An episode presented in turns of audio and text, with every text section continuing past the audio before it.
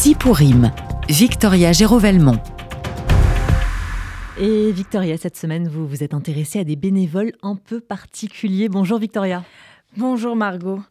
Oui, on en a peu parlé ces dernières semaines, pourtant ces bénévoles sont essentiels. Depuis le massacre du Hamas du 7 octobre, la vie quotidienne des Israéliens a été bouleversée. Des milliers d'hommes et de femmes ont été appelés en tant que réservistes et ont tout quitté pour rejoindre le front. Leur famille, leur travail, leur maison. Ce sont en tout près de 360 000 réservistes qui sont allés rejoindre les différentes bases militaires du Nord et autour de Gaza, laissant derrière eux de nombreux postes vacants. Alors, pour aider les Israéliens et répondre à cette nouvelle carence de main-d'œuvre, des Français de diaspora sont allés sur, sur un coup de tête remplacer ces Israéliens partis en guerre. C'est le cas de Lionel. Lionel a trois fils en Israël, dont l'un d'entre eux, qui est soldat, est mobilisé dans le nord du pays, à la frontière du Liban. Ce père de famille, qui travaille pourtant en France, a d'abord aidé de Paris, avant de rejoindre Israël, il y a quelques semaines pour une dizaine de jours, afin d'aider, au jour le jour, les Israéliens les militaires sont au front et puis nous on est euh, on est derrière à essayer de, de faire ce que l'on peut pour donner un coup de main un coup de main où on peut. Donc c'est ce que j'ai fait de manière un peu désorganisée. Je suis arrivé, je me suis inscrit sur des groupes euh, WhatsApp. En fait que sur les groupes WhatsApp, on dit bah tiens, j'ai besoin de 40 personnes, il y a un message d'un administrateur ou de je sais pas qui, euh, une personne qui a créé le, le enfin une des personnes qui a créé le groupe et puis ensuite sur les différents groupes, vous avez les mêmes demandes qui se recoupent parce que quand vous avez sur un groupe, tiens, j'ai besoin de 40 personnes pour aller aider à euh, préparer des repas euh, euh, dans une cuisine qui a été organisée parce qu'en fait, il y a même des restaurants ou des, euh, des boulangeries qui ont été euh, qui ne travaillent plus et ils ont mis à disposition leur cuisine et là-dedans, vous avez des mères de famille ou des professionnels qui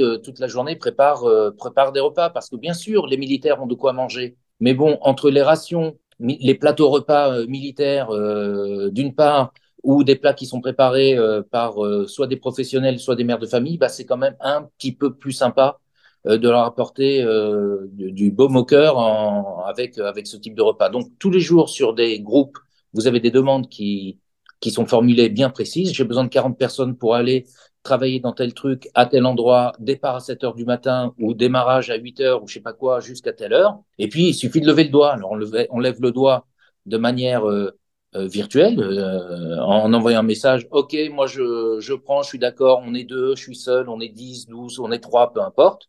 Et puis, les groupes se remplissent comme ça. Et, et en fait, tous les jours, j'ai failli dire, je travaillais de 7 heures du matin jusqu'à parfois à 19h et puis parfois jusqu'à 11h, euh, minuit, 1h du matin. Il y a vraiment de quoi faire en permanence. Et donc tous les, je, je ne, je ne prévoyais, je n'avais pas la possibilité d'avoir une visibilité sur mon programme à la semaine. C'était toujours le jour pour le lendemain. De manière exceptionnelle, j'ai eu une fois un truc euh, pour le surlendemain, mais euh, sinon c'est euh, du jour pour le lendemain à chaque fois. Alors on l'entend, Lionel est allé seul en Israël. C'est uniquement grâce au groupe WhatsApp et aux demandes au jour le jour que Lionel parvient à aider les Israéliens sur place. Écoutez comment il les a aidés. Ici, de Paris, j'ai acheté euh, pas, mal de, pas mal de choses parce que déjà de Paris, j'ai travaillé dans une association pour essayer de donner un coup de main euh, et donc on envoyait de la marchandise, euh, des fringues, des vêtements, des, des, des, des polaires, enfin tout, tout ce qui peut être d'une part nécessaire et expédiable euh, par avion ou par, euh, par bateau. Et puis, euh, donc, j'ai pris avec moi quelques valises de ce type de, de, d'équipement, des vêtements chauds, des, des garrots, des lampes, de, des lampes torches, enfin, pas mal de, de choses que j'ai emportées dans, dans mes bagages à main. Et je suis allé, d'une part, donc, les distribuer dans, dans, dans une base, notamment dans la base de mon fils, puisque j'ai commencé par celle-là, tant qu'à faire mais pas que. Je me suis greffé à d'autres d'autres groupes. Euh, on organisait le soir des barbecues euh, dans, dans des bases, le plus proche possible du front parfois, parce que parfois on pouvait pas aller trop trop euh, loin, on est on était bloqué. Euh, et même lorsqu'on pouvait y aller, il fallait pas mal d'autorisation, etc. Donc euh, voilà, donc j'ai fait ce type de de d'action, si je puis dire. J'ai essayé également de d'intervenir dans les champs je suis allé donner un coup de main à plusieurs agriculteurs. Une fois, c'est pour les fraises, l'autre fois, c'est pour des tomates. Enfin, il y a, des besoins euh, multiples à tous les niveaux. Et puis parfois, c'était des choses complètement... Euh, une mère qui appelle, euh, qui envoie un message sur un groupe, elle a son fils qui est blessé, euh, qui est au front à la frontière du Liban, il faut aller le chercher. Bah, bah, je prends ma bagnole et puis je vais, je vais le chercher. Il y en a une autre, elle a préparé je sais pas combien de ralottes avec ses copines. Elles ont fait 500 ralottes, plus je sais pas quoi, pour aller donner aux, aux réfugiés du Sud avec des tables, des, des tables allongées, avec des vêtements pour les enfants, etc. Bon, j'avais loué une grosse voiture euh, en conséquence, j'avais prévu le coup, parce que c'est pour ça que j'y allais. Hein. J'y allais pas pour aller à la plage. Euh, de surcroît, les plages étaient fermées, mais bon, peu importe. Euh, je suis allé également dans des bases avec euh, avec Sarel pour aller préparer euh, des kits des kits médicaux, pour aller préparer un autre jour des, des, des, gilets pare-balles. J'y suis retourné à plusieurs reprises. Donc voilà, il y a vraiment de quoi faire, quelle que soit la, la volonté ou les compétences que l'on a. Mais cette aide, Margot, est parfois totalement organisée depuis la France. Le Fonds social juif unifié, par exemple, notre maison, envoie des bénévoles sur place. Mais c'est aussi le cas de l'UEJF, l'Union des étudiants juifs de France, qui a déjà envoyé une trentaine de bénévoles en Israël depuis le mois d'octobre. Et c'est dans ce cadre-là que Salomé, 27 ans, a quitté Marseille pour Israël. Du coup, ce qu'on a fait là-bas, on était à une association qui s'appelle La Tête, c'est l'équivalent des Restos du Cœur, un peu, c'est l'une des plus grosses organisations euh, du pays. Et en fait, euh, du coup, à cause de la guerre, tu as pas mal de familles qui vivaient proches des frontières, soit de Gaza, soit du Liban, qui ont dû euh, quitter leur maison et qui se retrouvent bah, hébergées ailleurs et qui ont dû tout quitter et qui ont bah, plus grand-chose. Et nous, on préparait des colis pour ces personnes-là. on préparait des colis, on a fait des colis alimentaires, on a fait des colis d'affaires euh, euh, divers, des, des, des charpes, des, des, des plaids, des couvertures, euh, des trucs comme ça. Et ouais, donc ces colis vont être distribués aux familles qui ont dû quitter leur maison, aux soldats qui, des fois, dans certaines bases, il manque de couverture, il manque de trucs comme ça, et aussi à à des rescapés de la Shoah. Et donc moi, je suis partie pendant deux semaines. On avait le choix entre une ou deux semaines. Je suis partie deux semaines parce que bah, j'avais j'avais le temps, j'avais rien d'autre à faire et je me voyais pas revenir. Et aussi, ce qui est cool, enfin, ce qui est cool mais pas cool, c'est que donc on était en auberge à Jérusalem. Et en fait, en Jérusalem, pour le coup, niveau niveau bombe, ça craint pas. En deux semaines, on n'a pas une seule sirène. Euh, ce qui craint là-bas, c'est les attaques au couteau, mais c'est pas les c'est pas les bombes. Donc du coup, tu as énormément de familles qui habitaient près de Gaza, dans le kibbutz et tout, qui ont été relogés à Jérusalem par le gouvernement dans des auberges. Et donc, en fait, dans notre auberge, hormis euh, notre petit groupe de Français, c'était que des familles, euh, des familles euh, relocalisées. Des familles, soit des survivants, soit, soit des gens qui habitaient bah, vraiment à côté de Gaza et tout. Et du coup, bah, des fois, on passait des moments avec eux dans la, dans la cuisine. On a eu, franchement, on a eu des beaux moments. C'était vraiment trop bien. Ça m'a fait du bien, ça m'a fait du bien d'être là-bas. En fait, ce départ est aussi et surtout lié au sentiment d'impuissance que ressentait Salomé en France depuis le 7 octobre. Un sentiment d'impuissance qui a été remplacé depuis qu'elle est en Israël par un sentiment de sécurité.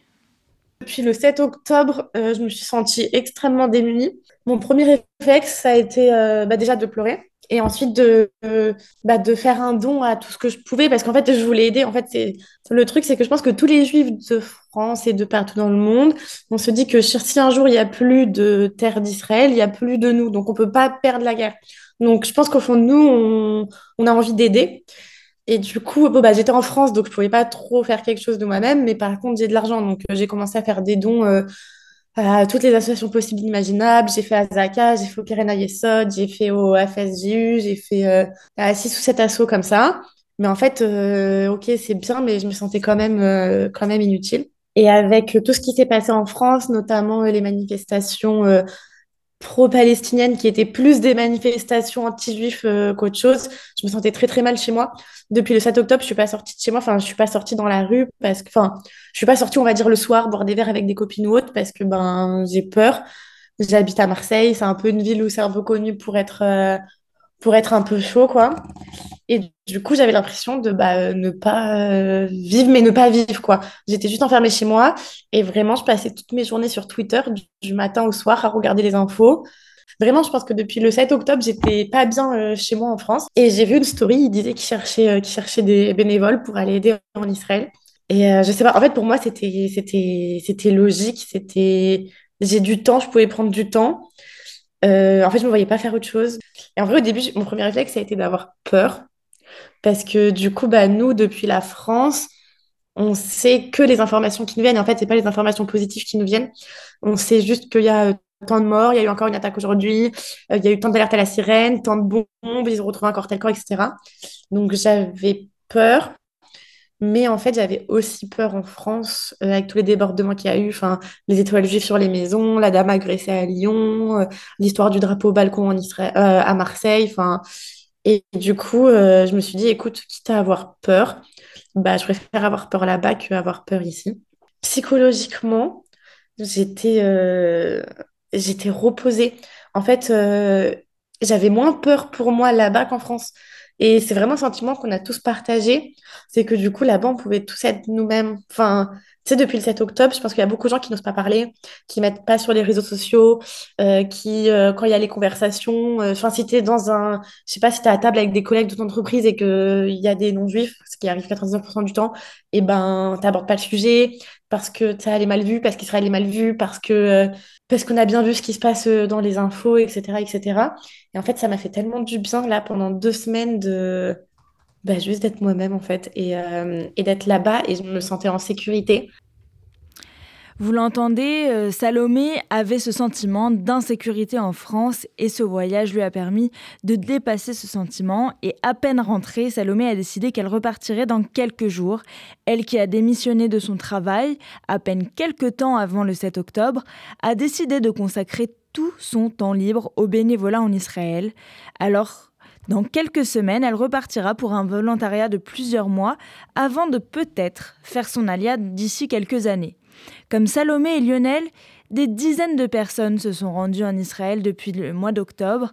Sur place, de nombreuses organisations s'activent jour et nuit pour remplacer les réservistes, mais aussi pour apporter de la douceur aux soldats, comme leur apporter des chalotes, des petits plats maison ou des petits objets symboliques pour leur remonter le moral. Ces actions sont organisées notamment par l'UEJF, l'Union des étudiants juifs de France, mais aussi comme le Fonds social juif unifié, dont que vous pouvez contacter à cet effet.